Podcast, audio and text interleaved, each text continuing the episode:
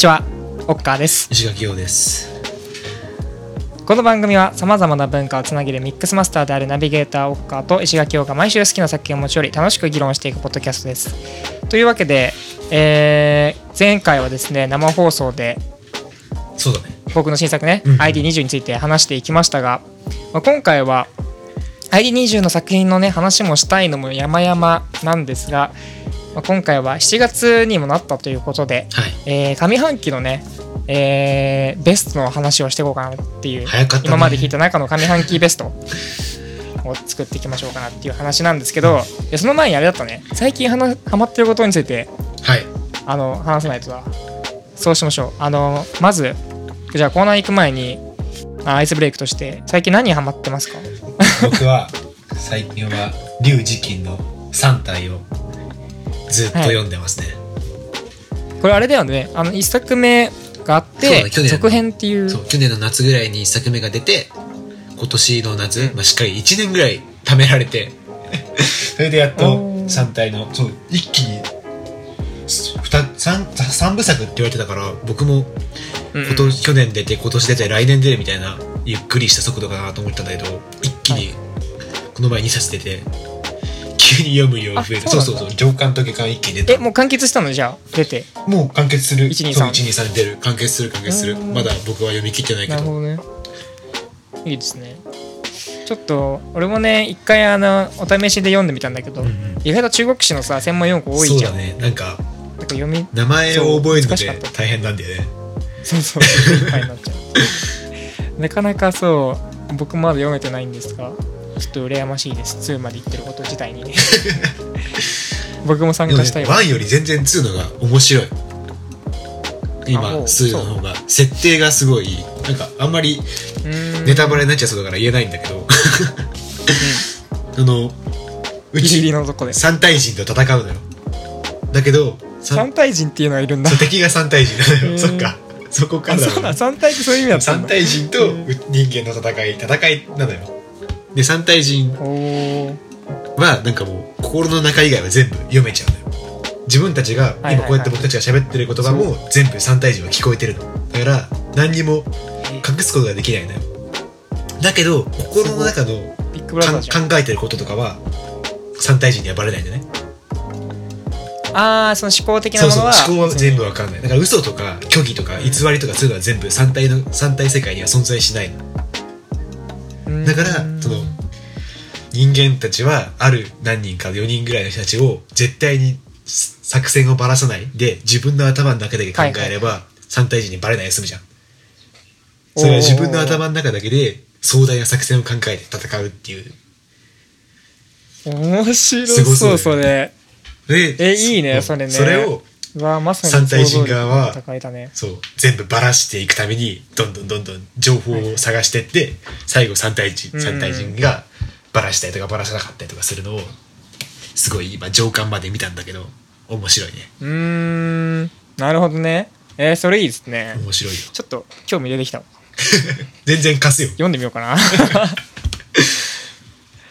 もう私はですねあのオラファー・エリアソンっていうはい。あの環境とかを環境問題とかに、うん。えーフォーカスしてうん。作品をアート作品を作ってる人の展示会に行ってきました。なんか結構ねもともとその環境問題に対して、うん。なんかさアートアートの実践を通して、はいその今ある現状の問題を知覚化させるっていうのが彼のやり方だったんだけど、うん。まあ、今回、えー日本で10年ぶりのて個展となると。展示久しぶりなんだ。展言われててそうそうそう。俺もちょっと気になってて、であ行ってみようと思ってせっかくなら。と思ったら結構やっぱり、まあ、新作もすごい良かったんだけど、あのー自然をさ知覚させる方法ってなかなか難しいというかさそうだね。波波に表したりとか、なんて例えば作品の中で、あのー海の海とか川とか水面が、うんうん。その光の屈折によってなんかシナプスのように動いてる生命体のようななんかそういう反映の仕方があったりとかして結構なんか自然そのものが生きてるみたいなそういう流動的な作品があったりめちゃくちゃねその知覚させるっていう面ではすごい面白かったっていう。でなんかまあ、自然を捉えた作品で「溶ける氷河」シリーズっていうのがあるんですけどなんかビフォーアフターみたいな感じで、はい。昔はこんなに氷河があったのに、うん。今はこんなに減ってますよみたいなその気候変動が引き起こしたなんかうん。環境変化をその写真を通してうん。めちゃくちゃ突き詰める、あの伝えるっていうのが結構面白くて。で地球へのいい環境とか影響がいかになんか短時間で劇的に変化したかみたいなのははいはい。あの一目瞭然だったかなっていうのは見ててねすごい面白かったですね。で今はね僕もそのテーマが学校で 学んでるテーマもねあの 被ってくるのでそうだね。実際行ってみたんですけど、うん。環境のテーマでね。で、まあ、今回のそれこそつながってそのベス上半期のね、うん。あのベスト20にも関わってくることなんですけれどもお。その気候変動とか、うんうん。まあその現代アーティストは気候変動に対して何かいろんなアプローチをしていると。はいはい。でそういう面でもいろいろ今回はちょっと話していけたらいいなとは思っていますと。おでは。というわけでじゃあ行きましょう。上半期ベスト20僕は20なんですけどはい。楽器は10ということで、うん。まあ全部紹介するのもあれなので今回は、えープレイリストを作っていまして、はい。えー同時に公開しているのでぜひそちらも概要欄からチェックしていただければなと思っております。お願いします。でまず最初は気になった楽曲をお互いにピックアップしていくという感じでで最後にトップ3をお互いに紹介するという流れでやっていきたいと思います。はい。じゃあまずガッキーから。あ僕から行く？いいよ。いいでしょうか？はい。じゃあ僕は34曲ぐらい紹介しようかな。はい。えー、っとじゃあまず1曲目はえー、っと忍者モブのキックダドアですね。僕忍者モブ。そう。はい。忍者モブってあの僕が中学生、高1かな？そんぐらいの時にそのアルバムを出して、うん。その当時すごいかっこいいなと思ってあの CD をわざわざ発注で買った記憶があるのよ。でそっから全然なんか僕が探してないのかあっちが動いてないのか俺は全然わかんないんだけど全然そのうん。動きが見えなくて、でそれで2020年たまたま検索したら新しい曲が出ててもうめちゃめちゃもう一人で盛り上がってましたね。このなんだろう曲マジか数年ぶりの再会というね。そうそう。曲もなんかその、え和風な音が多いのよ、ー、うん、なんか今聞きながら聞いてるけどあれだねそのしなんで尺八？みあたいなそうそうそうそう。三味線とか尺八とかそういう音和和なが感じ。そうそうそうそう。和テイストなめちゃくちゃ特徴的なヒップホップんでうん。テイストですね。それを久しぶりに聴けてめっちゃ嬉しかったのもね記憶の中にあるうーん。これクルーなの？この人たちは？3人。一人？三人かな？3人3人。3人組。ああそう。なんだ。うーん。グループでそうそうそう。やってるっていう。えー、な忍者っていうだけあってそうそう。ちゃんとそのずっとこういう感じなの？そうその自分たちのチームの題名にあったようなそう曲ちゃんと全部、うんうん。そう。和テイストが必ず音源が入ってて。一番最初の曲も可愛くて「何者だ!」って「何者だね!」って言うの可愛い。いいねそう。ちゃんとその忍者らしさをちゃんと全開に出してて面白い、うんうんうん。確かになんかタイトルにもなんか忍び足とかそうそうそうそうまさに忍者を彷彿させるようなけど結構多いね。電光石火えー、面白いですね。次ははい、えーっとね、僕、今年はね、去年より、その、Spotify 公式の、ポッド、あの、間違えた、えーっと、プレイリスト。をうん。聞くようになったのよ。うんうんその中で、あのトレンチル系 R&B ってやつにすごいハマってて、うんうん。結構その曲なんか聴いて何何個かいっぱい出会いがあったんで、その中で良かったなと思ったのは、メリーゴーランドっていうアンコールクラブと、なんかあったのアンコールクラブと関。うん。って人の曲なんだけどちょっと読み方ちょっと合ってるか分かんないんだけどで結構韓国 R&B が好きだから。オブライそうそう。うん。この人この2人の曲結構これ以外にも3曲ぐらいあってうんうん。それも全部よかよくてそれもね2018年ぐらいだったのよ。うん。そっからたまたま2020年にも出ててそれがそれも気に入ったんで。えー。この2人のカップリングが好きで、ある意味その2020年に出たからプレイリストに載せようっていうのもある。おー。あれだね。結構ムーディーな感じなんだね。そうそうそうそうそう、ジャズっぽいっていうか、うんうん。いいね。そのジャズ続きだとあの906とかも入れてて906はいははいもうプレイリストに入ってるやつ。そうそう。これはめっちゃジャズヒップホップって感じの曲が多いんで、うんうんうん4これはなんか渋谷のどっかの C 社で流れてたっていうそれをなんかシャザムして、ャザムしてね。そっからずっと聴いてるって感じだね。これかっこいいね。いいよね。いやマジシャザムで聞くのがやっぱ一番強いよね。現場で聞く音がやっぱり一番印象に残るし、なんかシチュエーション込みでさそううそうそうそう。耳だけじゃなくてその視覚とかそういう情報も全部そのシャザムの中に入ってる感じがして、うんうんうんわかるわか聞いててる面白いなググって見つけるのとそのライブ会場とかライブハウスかそのいろんなとこであこれ曲いいみたいな感じで見つけてディグったのとではやっぱり違うというそうそうそう。流れてるね音楽も親和性あるしね行くとこによって。えー、いいですね。これはかっこいい。あとは。なるほど。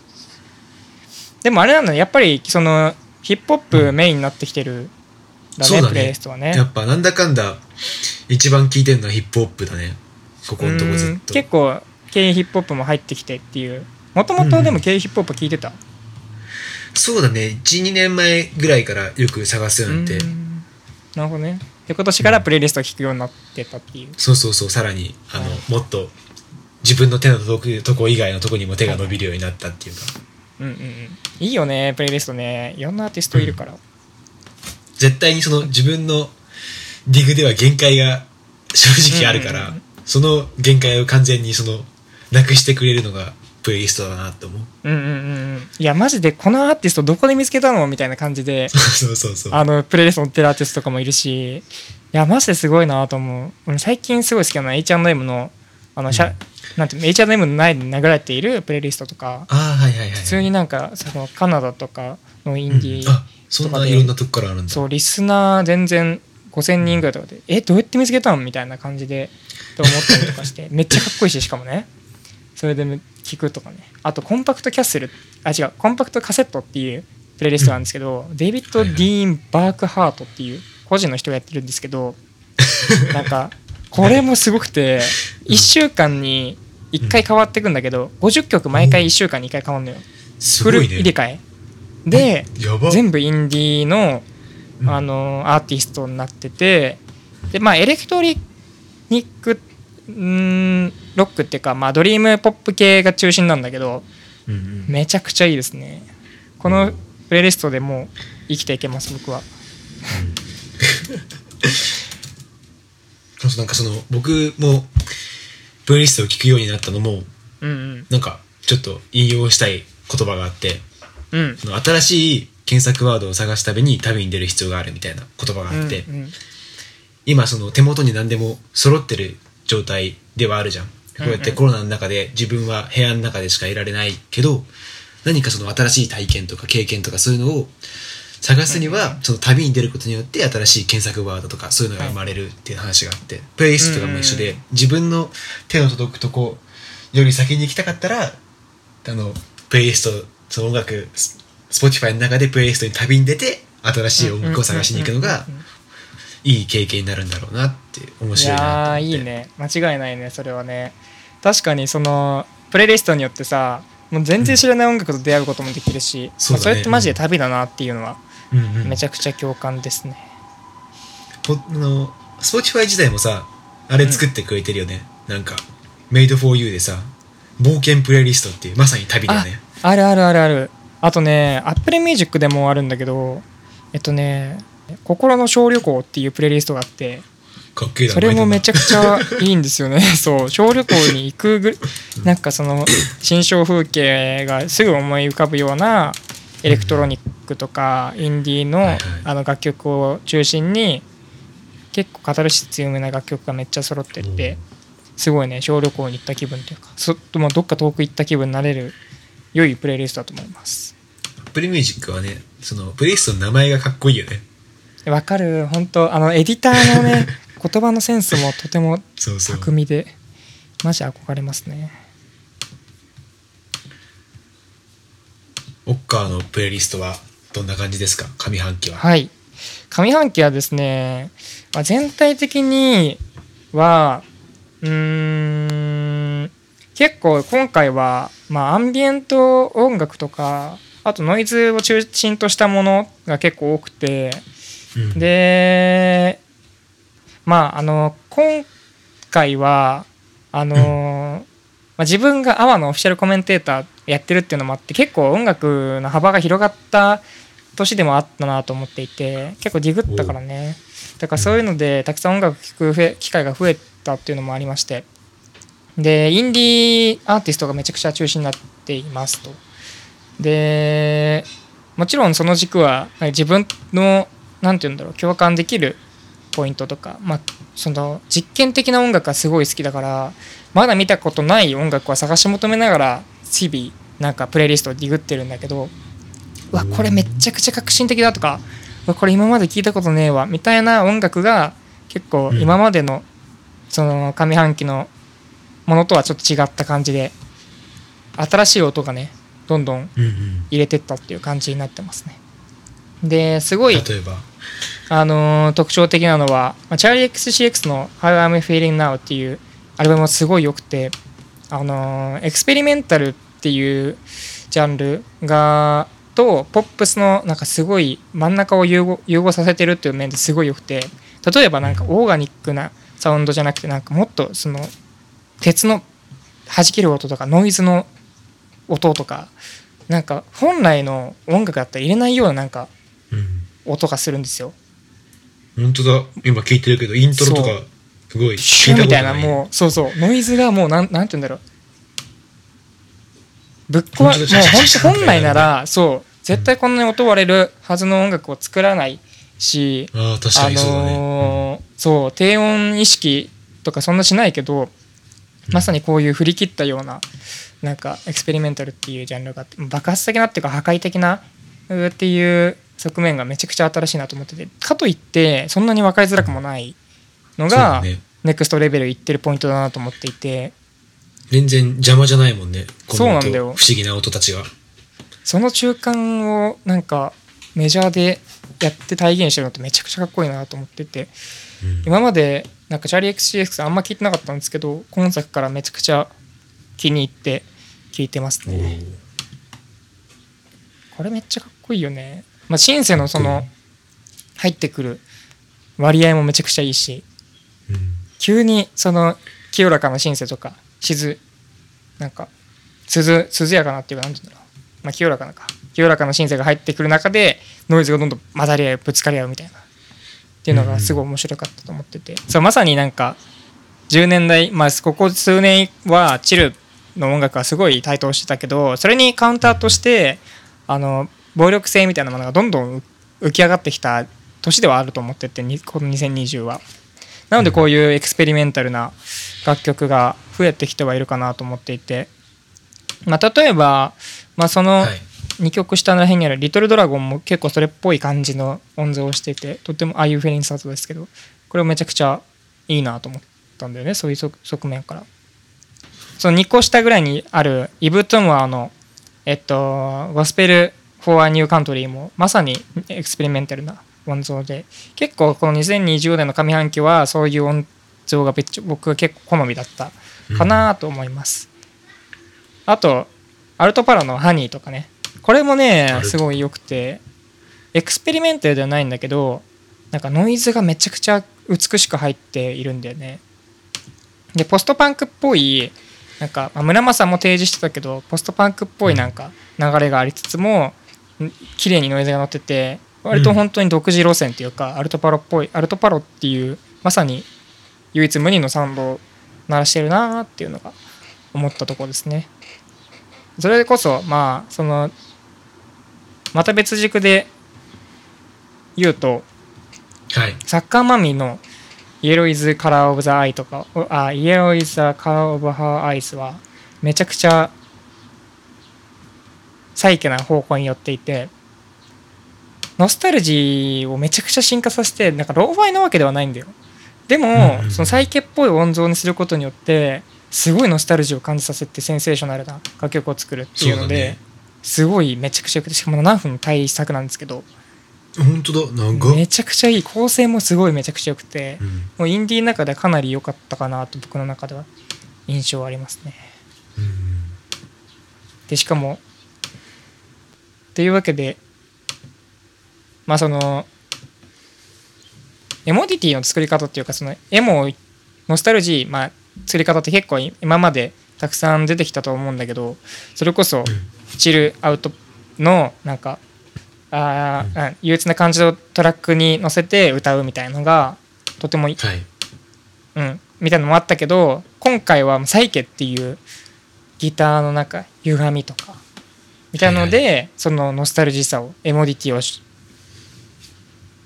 使う、うん、エモディティを浮かび出すっていう面でうん。なんかね新しい音図を提示してくれたなと思います。うん。まあ、てなわけで結構ねそのサイケとか、まあ、あとは波ノイズの波とか波動とかうん。あとはエクスペリメンタルとか、なんかそういう結構歪んだ、歪んだものがね、今回多いですね、僕の。2024の上半期は。まあ一方でですね、全然あどうぞどうぞ。去年とは全然また変わったって感じ？そう、全然違う。この、こういう音像なかったし、前は。うんもっと古端な感じだったから、今までね。こんなに歪んだものを入れてる、歪んだっていうか、そのディストーションかかったものが入ってるとは結構ね、思ってもなかったと思います。おおでまあ結構それこそ変わって歪んだものもすごい好きだったんですけど一方でうん。もっと落ち着きのある音楽もめちゃくちゃ好きになってですね。あのーあれですやっぱりこの自粛期間中ずっと家にとどまってたからなんかそんなにテンション高いもの聴けなかったんですよね。うんうん。でそういう時に聴いた音楽がなんかきあんま聴きたい曲ないやとかそういう時にめちゃくちゃマッチしたのが環境音楽だったんですよ。例えば真ん中ぐらいにあるギア・マーガレットの「アパシー」っていう曲があるんですけどこれもですね、うん。めちゃくちゃ良くてそのこの人はね実際あのスリーピングロックって言ってるんですよ自分の音楽を。スリープロックか。眠れるロックみたいな。ああでまさに表現してる程度にそうロックでもロックの側面を持ちつつそのうん。環境音楽的なアンビエントな空間がめちゃくちゃ広がっているっていうところですごいずっと聴いてられるというか空間を感じれるようなサウンドになってて。でこの曲このアルバムの中でね最後の1曲だけしか歌わないんだよね。この人。あそうなんだ。そう最後の「リーズンっていう曲で歌う歌一人歌うんですけどあと全部インストになっててこれはねめちゃくちゃいいですね。流れその流れもめちゃくちゃ良かったですね。でまああと環境音楽っていうと、一番最後にある「シャソレ」とか。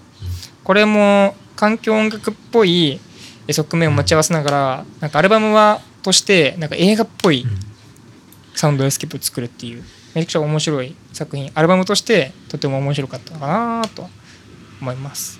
そういう感じでね結構ね聴く音楽も変わってるんですよ。これがね面白かった。うん。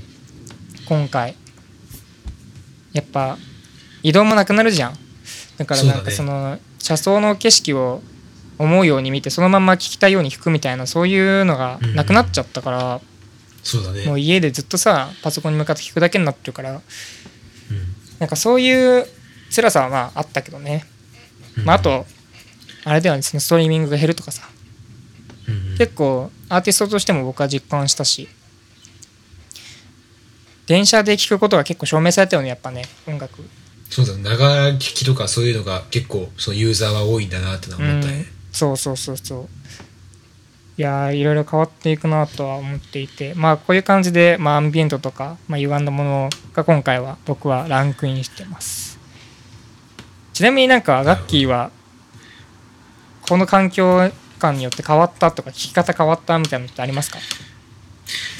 うん環境もあるけど今年になってうん。Spotify の使い方が結構変わってうん。その音楽を聴く以外にもポッドキャストを聞いたりとかするようになって今までその、うんうんうん。ずっと音楽が聴いてたんだけど本当にちゃんと出るたびにしっかり Spotify でポッドキャスト新しいのを聞いたりとかしてて、うん結構面白いのがいっぱいあって僕が好きなジャンルはテクノロジー系なんだけど、はい。今すごいいろんなポッドキャストが出ててなんか名前出しちゃっていいかな？いいか。いいでしょ。好きなのは、うん、あの、 Takram、Takram Radio Podcast っていう、あの、J-Wave でやってるラジオをそのまま、ポッドキャストに出してるんだけど、これのいいところは、その、なんだろう。結構、ポッドキャスト自体が、その昔のバックナンバーも全部聞け聞けるのよ。うんうんうんラジオって、 radiko でもさ、あの、一週間分しか聞けないけど、はいはい。ポッドキャストはもう一番下まで遡れるから、うんうん。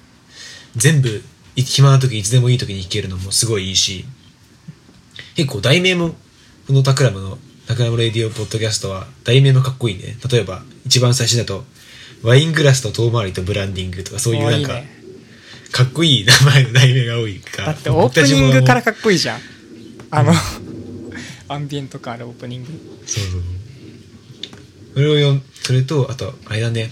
グローバルインサイトっていうのもすごい聞いてんね、これのいいところは全然あのポッドキャストってもともとアメリカの車で移動中の文化だったからはあ。一曲いい一個1時間とかさある、うんうんうん。でもその日本にいてさそのなんか一個1時間とかそんなのないじゃん。うんないからそんな車で1時間2時間とか移動してたらもう小旅行だから確かにね。そうなる。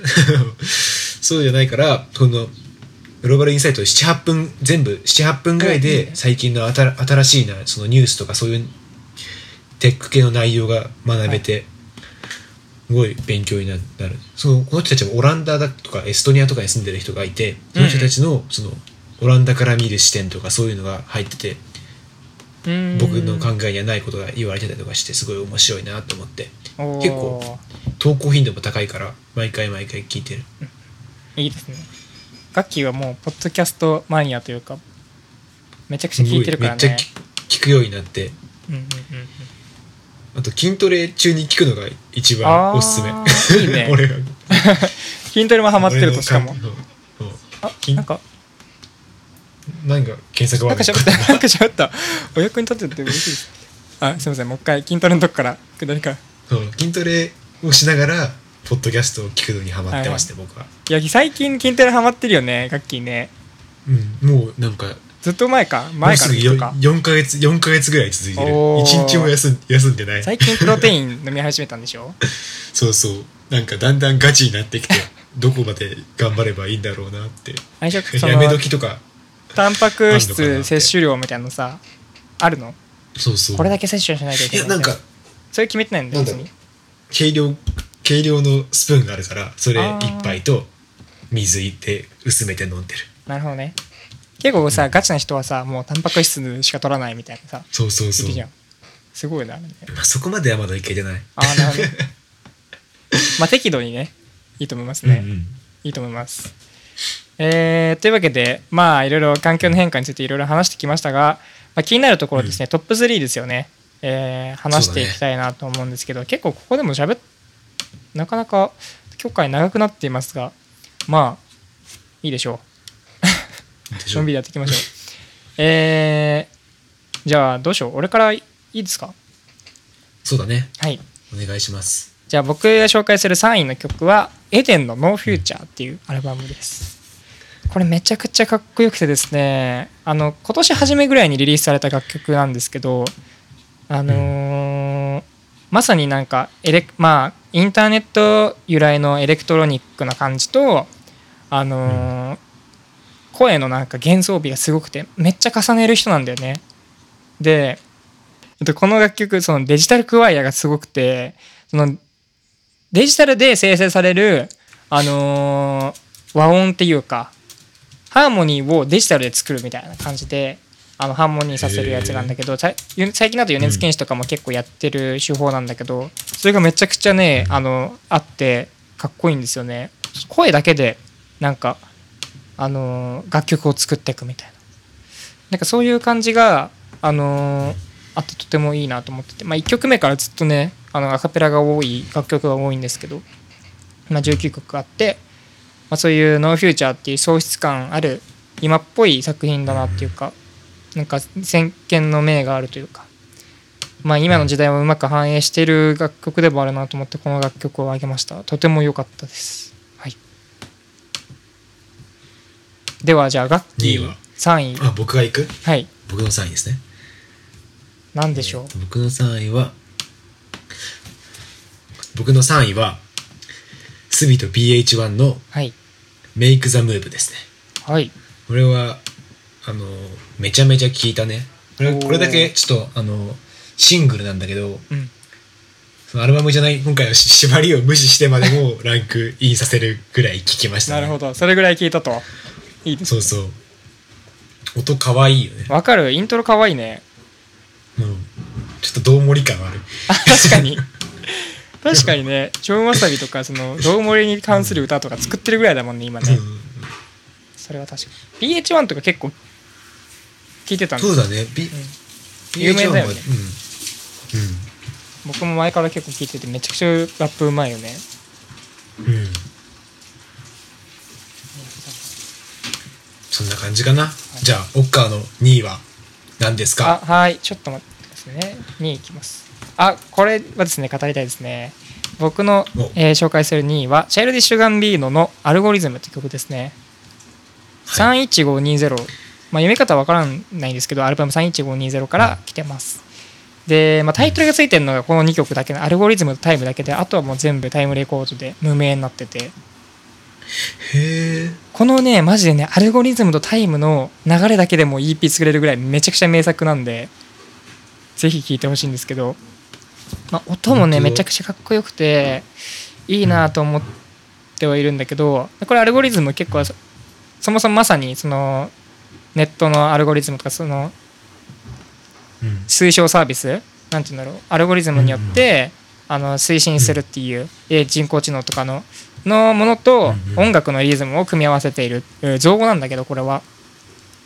なんかそういう意味でなんかめちゃくちゃ辛辣だなとも思うし痛快だなとも思うしなんか R&B とかヒップホップとかまあちょっとダークな、まあ、エクスペリメンタルっぽくはないけど、まあ、そういうようななんかジャンルをなんかす超横断してる感じとかね。めちゃくちゃかっこいいなっていうのは思ってて、まあ、でもエクスペリメンタルっぽいのかな？どうなんだろう。そうマジそこのね横断してる感じがねめちゃくちゃかっこよくて、これは食らいましたね。結構ねあのアルバムのコンセプトめちゃくちゃ面白くてですね。なんか信託っていう、なんか神からの言葉が記された手紙があってなんかそれはうん。なんかその夢の話なんだけどなんかその夢ではなんかプリンスにあのアーティストのプリンスねプリンスに父親に会いたいと願う内容だったんだけどなんかそういうなんか印象的ななんかそういう夢の話とかがあったりとか、まあ、作品としてもめちゃくちゃあのコンセプトとしてもめちゃくちゃ面白い反面なんかあのーポップとかテクノとかヒップホップクラブミュージックなどが一層になんかシームレスになっていく感じがまさになんか新たな R&B とかヒップホップの陰進者なのかなとは思っていて、まあ、すごいネクソレベルいってるアルバムだなとは思います。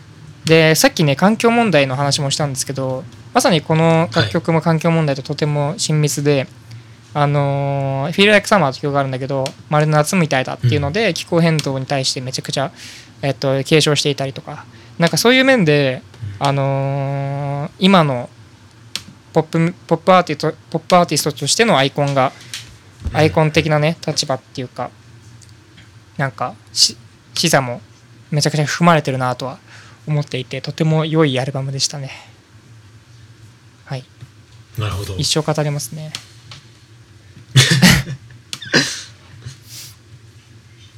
まああとね最後の曲の方にねタイトルないんですけどこれも4748っていう曲は、違うかな？4人よ4人にいるか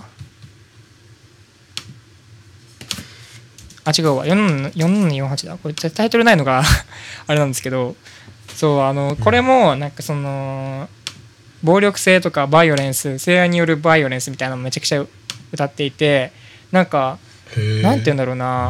まあうーん岡村ちゃんが以前やってたその性愛とかそういうものに対しての暴力性とかを赤裸々に歌うみたいなことも結構ここは通ずるポイントではとても痛快だなというか辛辣に描いてるなっていうのはね結構感じたかな。めちゃくちゃかっこいい歌詞で。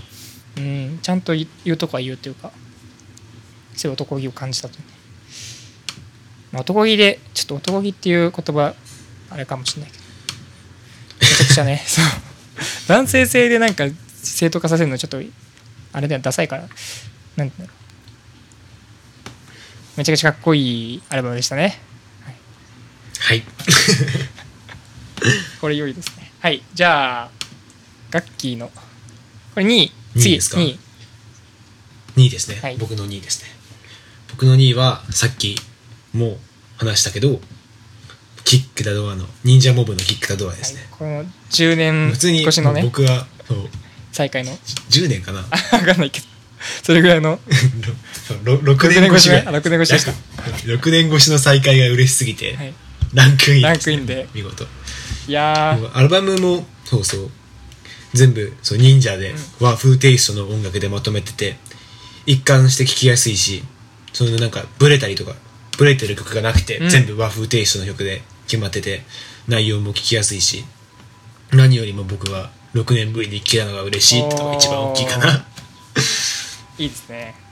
確かにそれはねめちゃくちゃ嬉しい嬉しいですね。うん高校生の頃の記憶が蘇りないがらやそうだよね。感じられて。昔のね 過去のノスタルジーに浸りながら聴くっていう。また新しい地音楽地図が塗り替えられていく感じで。まあ最高ですよね、うんうん。そういうの。じゃあ僕が先にじゃあ1位発表しますね。お。1位はですね「ライアン・ビューティー・ドリーミング・オブ・デイビッド」っていうアルバムから「 Evergreen」ですねはい。これはもう本当に今年一の出会いでしたね。マジで今の自分の音楽性も変えているというか影響めちゃくちゃあるアーティストなんですけど。なんかまあ最近それこそサイケとか experiment みたいな、まあ、ノイズの波動めちゃくちゃ気になっていたところではあるんですけどなんかうん。そういうものをめちゃくちゃポップに綺麗に落とし込んでるのが Ryan Beatty の音楽なんですよ。なんかサイケっぽいっちゃぽいんだけどでもどっぽいね。なんか全然うん。綺麗だね、そうそうそうそう。めちゃくちゃ古典でエレクトロニックなうん。バラードをめちゃくちゃやっていてすごいとてもいいなっていうのが、まあ、所感としてあったんですよね。で実際に聞いてみると、まあ、エバーグリーンの最後とかも一気にブレイクビーツが出てきたりとか本当もめちゃくちゃ面白いし、あのートラップ以降のなんて言うんだろう乗せ方っていうかうんうん。もうめちゃくちゃちゃんとバッチリ決めてくるっていうでそういうとこもすごい良くて。でかつ別になんか自分がそのなんて言うんだろう。なんかこの人は、まあ、歌詞からすごい分かるんだけど、あの結構同性愛についてめちゃくちゃ歌詞を書かれている内容になってるのよ。